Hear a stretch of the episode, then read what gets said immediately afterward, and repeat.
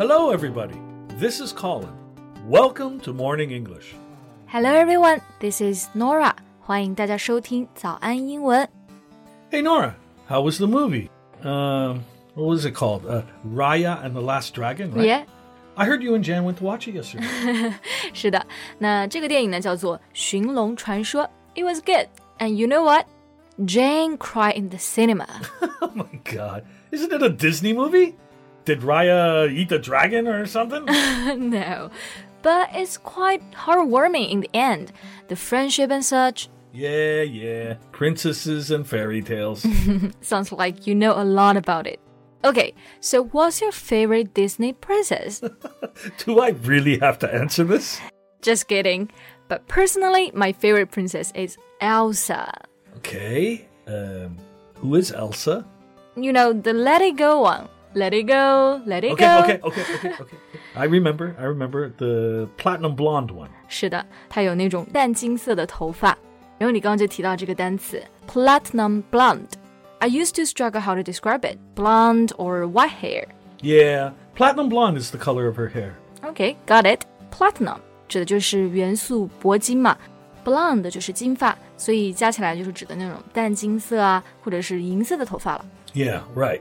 Okay, speaking of which, I followed a real life Elsa on Instagram recently. Oh, so she's cosplaying Elsa? No, she looked like Elsa naturally. Okay, since we're on the topic, why not talking about this in today's podcast? Sure. 在节目的开始，给大家送一个福利，今天给大家限量送出十个我们早安英文王牌会员课程的七天免费体验权限，两千多节早安英文会员课程以及每天一场的中外教直播课，通通可以无限畅听。体验链接放在我们本期节目的 show notes 里面了，请大家自行领取，先到先得。So, Nora, what does this girl look like? 嗯，她长得真的很像 Elsa，也是银色的头发，然后皮肤非常的白，还有蓝色的眼睛。Okay, I'll show you the photo. Hmm. Well, she indeed has an ethereal beauty. Yeah，真的就很像一个雪国的精灵。那么刚刚用到这个单词 ethereal，就是指的超凡的、缥缈的，所以这里再用 ethereal 来描述它的美，可以说是再合适不过了。Yeah. You know, from the photo, it seems like she belongs to another world. Uh, extremely delicate and unusual. Right. And did you see that her eyebrows and eyelashes are also white? Yeah, I noticed. It's rare and pretty, but that actually reminds me of an illness albinism. Yes, you're right. Albinism 这个单词呢，指的是白化病。其实这个女孩啊，她是有白化病的，这就是她为什么头发以及全身都是白色的， 而且她的眼睛本来是蓝色，但是仔细看呢，会带着一点粉色。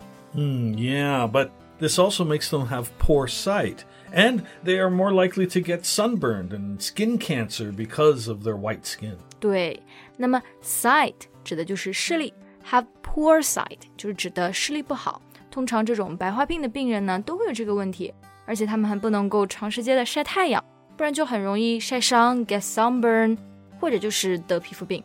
So for example, this girl Kika Chen, she lost a part of her eyesight and was nearly blind. Oh, that's sad to hear. So, what does she do now? Well, she's now working as a model for Vogue, the famous fashion magazine. Oh, so nice.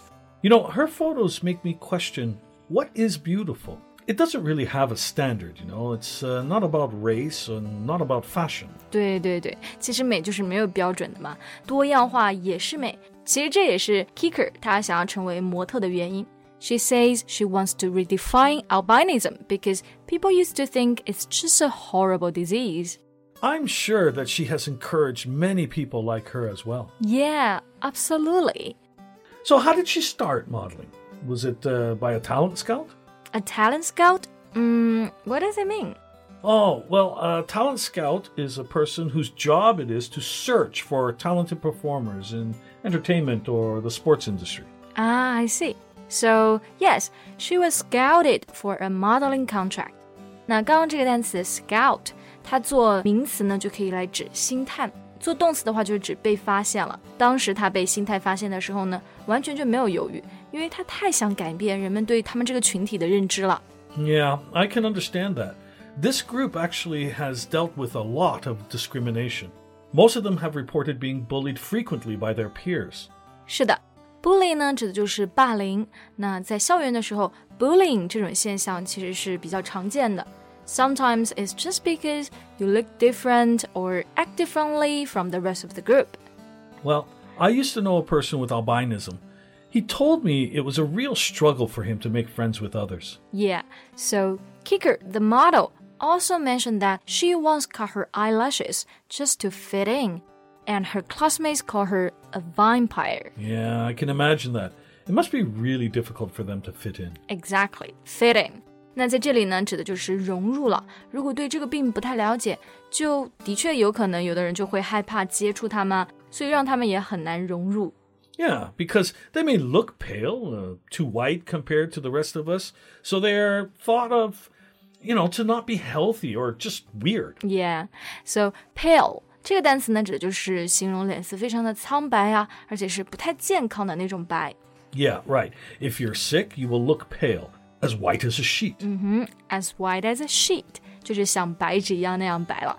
但是呢，其实我们如果要描述一个人的皮肤白皙，其实就不能够用到刚刚学到这两个单词。嗯，最好也不要用 white，因为这几个词都比较敏感了。Yeah. It's better to avoid words like white or black. You can just say she has fair skin. Right, fair skin. 那做形容词呢？fair 它除了表达公平的、天气好的， 也可以就是用来形容人的皮肤非常的白。Exactly. Okay, so back to our topic. I found that she is not the only albino model. More of them are getting into the fashion industry. Yeah, I think those magazines like Vogue seem to be getting it right when it comes to diversity and inclusion. Right, from exclusion to inclusion. That's definitely a good start. 嗯，是的，exclusion 和 inclusion 其实就是一对反义词嘛。 Ex 这个前缀呢就可以表 out of 向外面的，那么 in 就是在里面，所以 exclusion 就是表示的排斥，而 inclusion 就是指的包含。其实像他们这个群体啊，真的就和我们除了肤色不太一样，也没有什么区别。所以应该要改变的是我们的观念。Yeah, their conditions shouldn't define them or confine them in any way. Mm, well put. And this is not just to people with albinism, but to everyone who used to be seen as weird or different. Like you. yeah, like me. 所以其实每个人都与众不同，不用那么在意，总会有欣赏你的人出现的。就像我们今天节目里面聊到这个模特一样。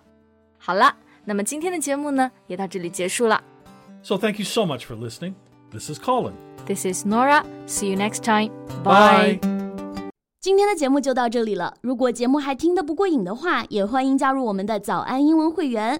成为会员，您就可以无限畅听我们每天一场免费的中外教直播课，以及两千多节原创系统课程了。今天我们限量送出十个七天免费试听权限，试听链接放在我们本期节目的 show notes 里了，请大家自行领取，先到先得。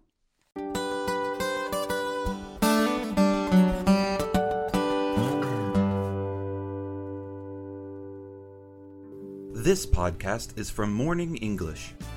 学口语就来早安英文。